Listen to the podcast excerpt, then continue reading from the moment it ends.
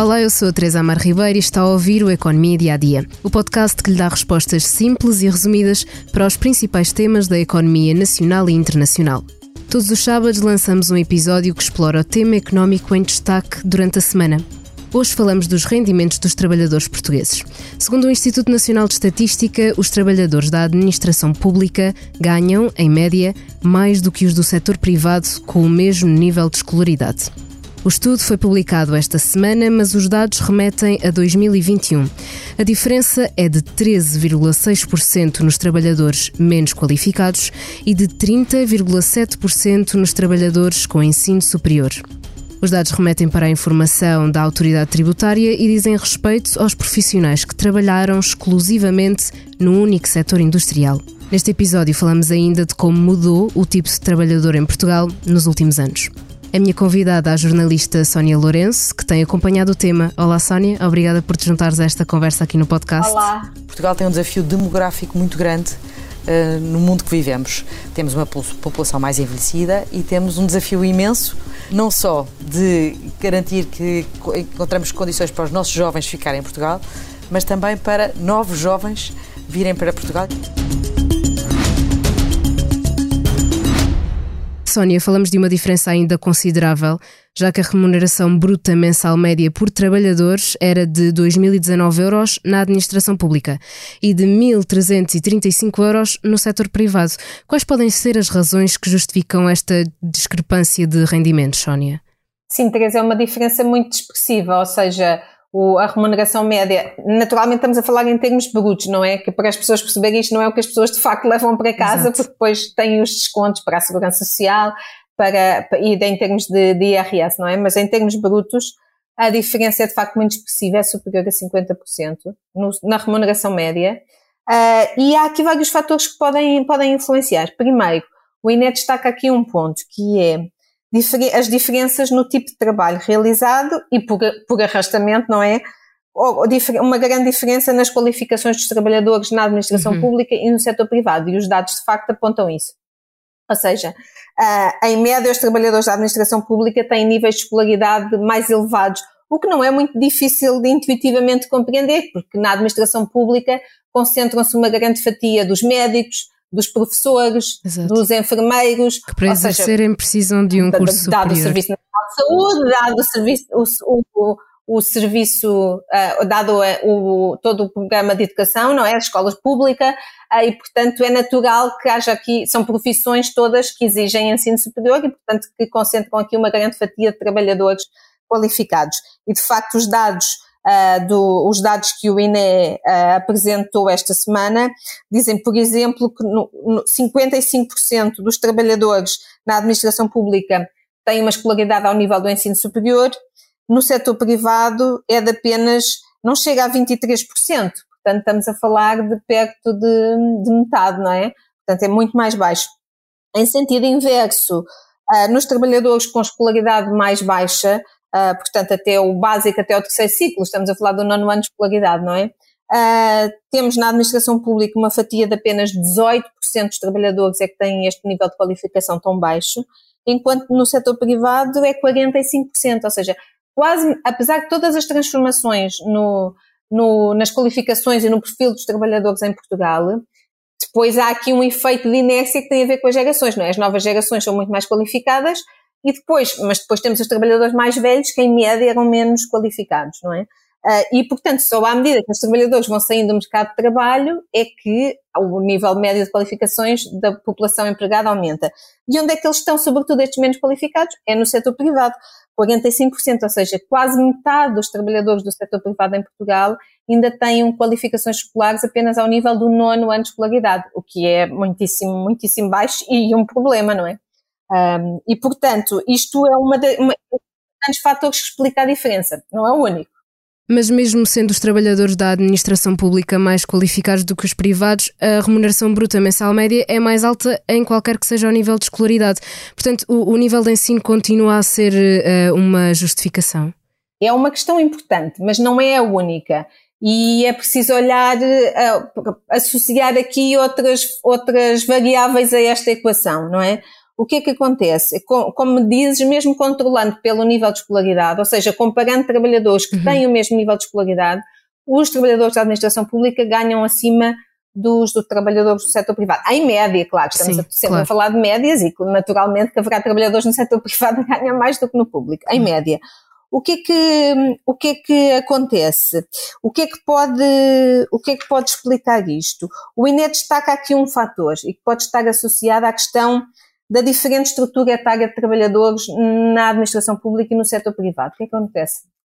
Em média, olhando para a estrutura do, do, do, do, perfil de trabalhadores no, na função pública, uhum. na administração pública, os trabalhadores são bem mais velhos do que no setor privado. Aliás, esse é um dos problemas da administração pública em Portugal, uhum. é que está bastante envelhecida.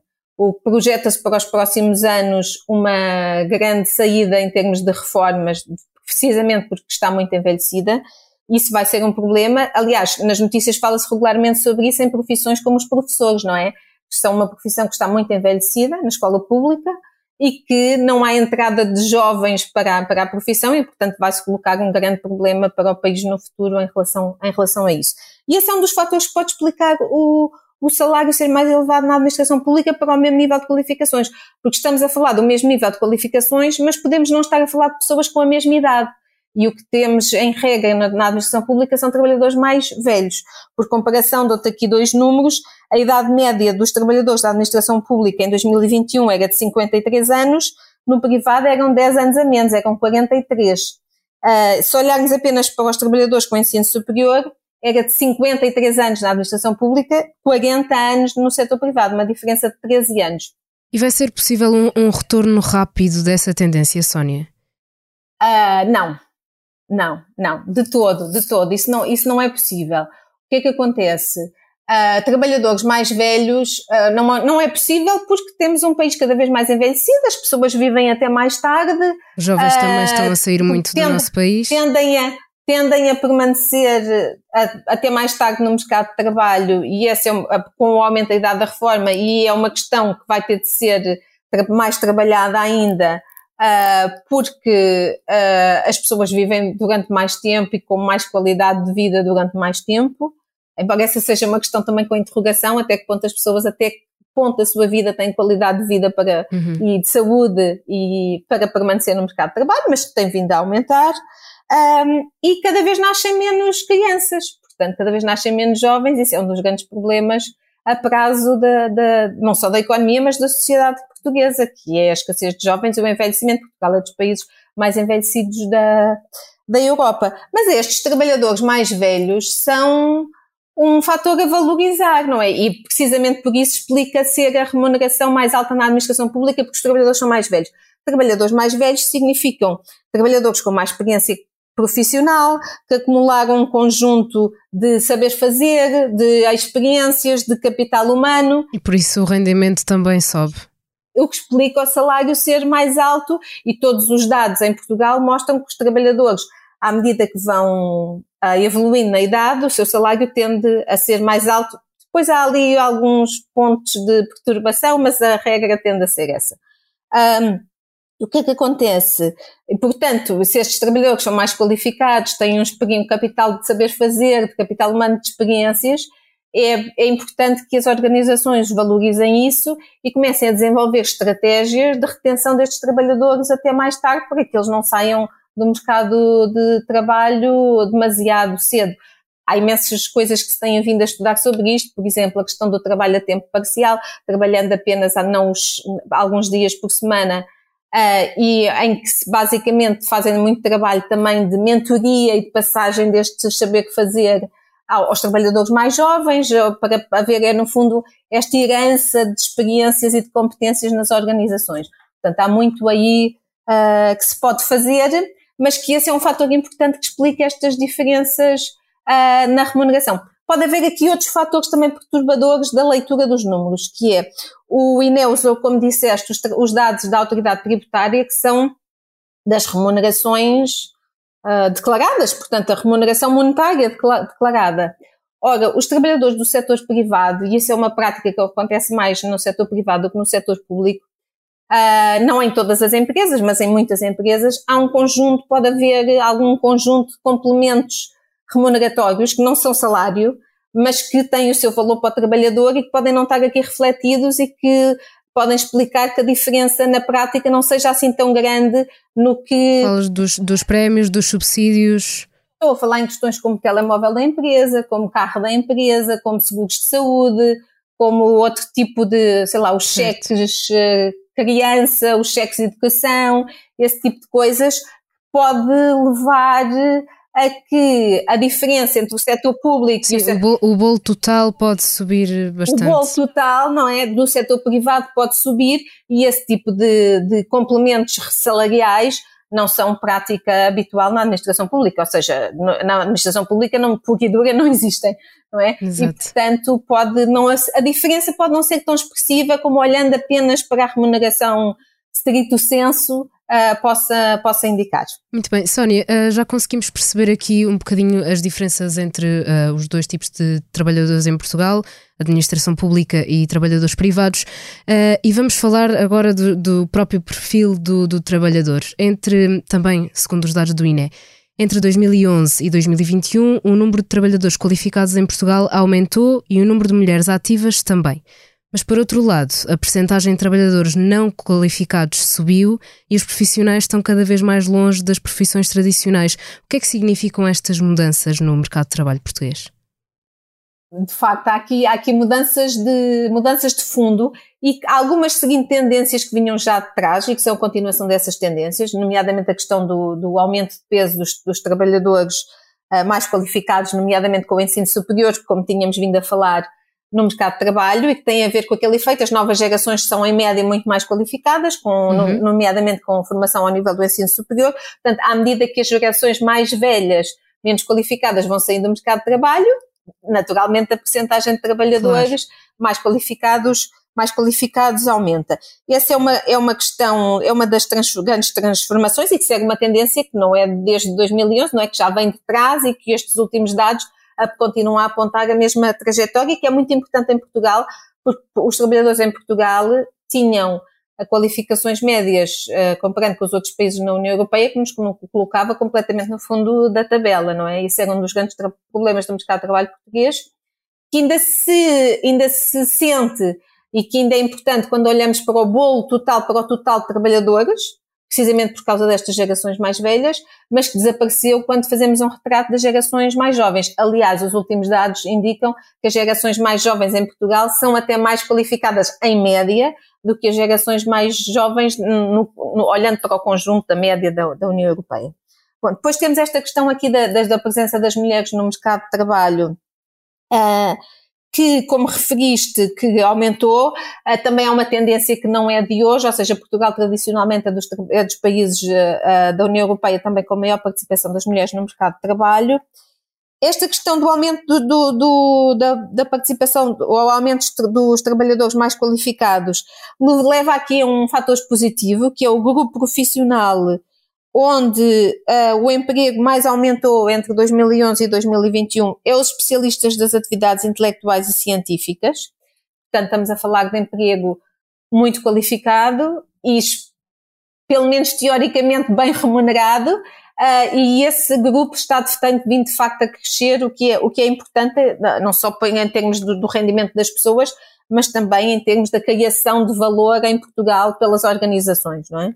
Um, depois, temos aqui o outro, o outro lado da, da, da equação que referiste, que é o, o aumento, há o outro grupo não qualificados. de trabalho não qualificado e temos aqui o grupo de, de trabalho de profissional, onde está uma, o segundo maior aumento do emprego, temos os trabalhadores não, são precisamente os trabalhadores não qualificados, e aqui destacando-se por exemplo, os assistentes de preparação de refeições. Portanto, estamos a falar da área da restauração, mas não chefes de cozinha, ou seja, mas sim o trabalho menos qualificado, os assistentes, os ajudantes uh, de, de, todos esses trabalhos.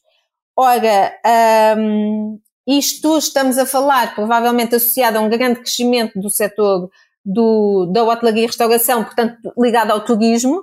Estamos a falar de uma década onde o turismo em Portugal disparou, atingindo níveis recorde, e, portanto, provavelmente até associado à atração de, de imigrantes estrangeiros Uh, sabemos o peso, por exemplo, que hoje em dia nestas áreas da, da restauração desempenham, por exemplo, trabalhadores vindos do Brasil, onde a língua não é um obstáculo, não é? E podem, e, e onde não são exigidas grandes qualificações para desempenhar este tipo de funções. E, portanto, isso pode ajudar essa entrada de imigrantes uh, estrangeiros e com poucas qualificações, pode ajudar a explicar este aumento do, dos trabalhadores não qualificados, já que a tendência interna é de um aumento da, da, das qualificações. Depois, temos aqui também, já, já do lado positivo, um reforço do peso das profissões relacionadas com as tecnologias de informação e comunicação, um, o que pode estar ligado com aquelas atividades científicas e intelectuais mais qualificadas, teoricamente melhor remuneradas, mas depois o último ponto que aí referiste e que é importante, um, uma, um decréscimo da população empregada quando falamos em. Tradicionais. Exato, estamos a falar de trabalhadores qualificados da indústria, da construção, artífices, portanto, pessoas que provavelmente nem tinham qualificações escolares muito elevadas, ou pelo menos isso poderia não ser necessário para este tipo de profissões, mas tinham todo um capital, como falámos há pouco, de experiência, do saber fazer, de capital humano acumulado, uh, e que são muito importantes em determinados setores de atividade, como a indústria ou a construção. Uh, e que esses, esses setores hoje se, atravessam problemas de grande escassez deste tipo de trabalhadores, que à medida que estas pessoas mais velhas vão saindo, basicamente desaparecem, porque não há Exato. trabalhadores mais jovens, ou são os mais jovens, ou estamos a falar de pessoas muito qualificadas, ou então de trabalhadores não qualificados, nomeadamente estes trabalhadores estrangeiros que chegam ao país. E, portanto, estas pessoas qualificadas destas áreas da indústria da construção estão a, em muitos, muitos setores falam da, da sua, da dificuldade de encontrar este tipo de trabalhadores. Há muitas histórias até caricatas a retratar, a retratar como os empresários uh, têm de mimar estas pessoas porque elas estão de facto a desaparecer e são precisas, o seu, as suas competências, o seu saber fazer é essencial na, na, em muitos setores, em muitas empresas. Sónia, resta-nos então esperar pelas próximas análises do mercado português que se vão debruçar sobre também este ano uh, e o ano que passou. Muito obrigada por ter estado aqui a conversar uh, sobre o mercado português. Antes de fecharmos, convido a ouvir o podcast Money Money Money, que levanta a questão Portugal é um paraíso das startups com moderação de João Silvestre, editor de Economia do Expresso, à conversa com António Miguel Ferreira, responsável ibérico e da América do Sul da Claranet, a primeira empresa privada a fixar-se no hub do Beato. A sonoplastia deste episódio foi de João Martins. Muito obrigada, João. E a si, obrigada por estar desse lado. Se tem questões ou dúvidas que gostaria de ver explicadas no Economia Dia a Dia, envie um e-mail para tearribeiros.expresso.empresa.pt. Voltamos já na segunda, com mais novidades económicas.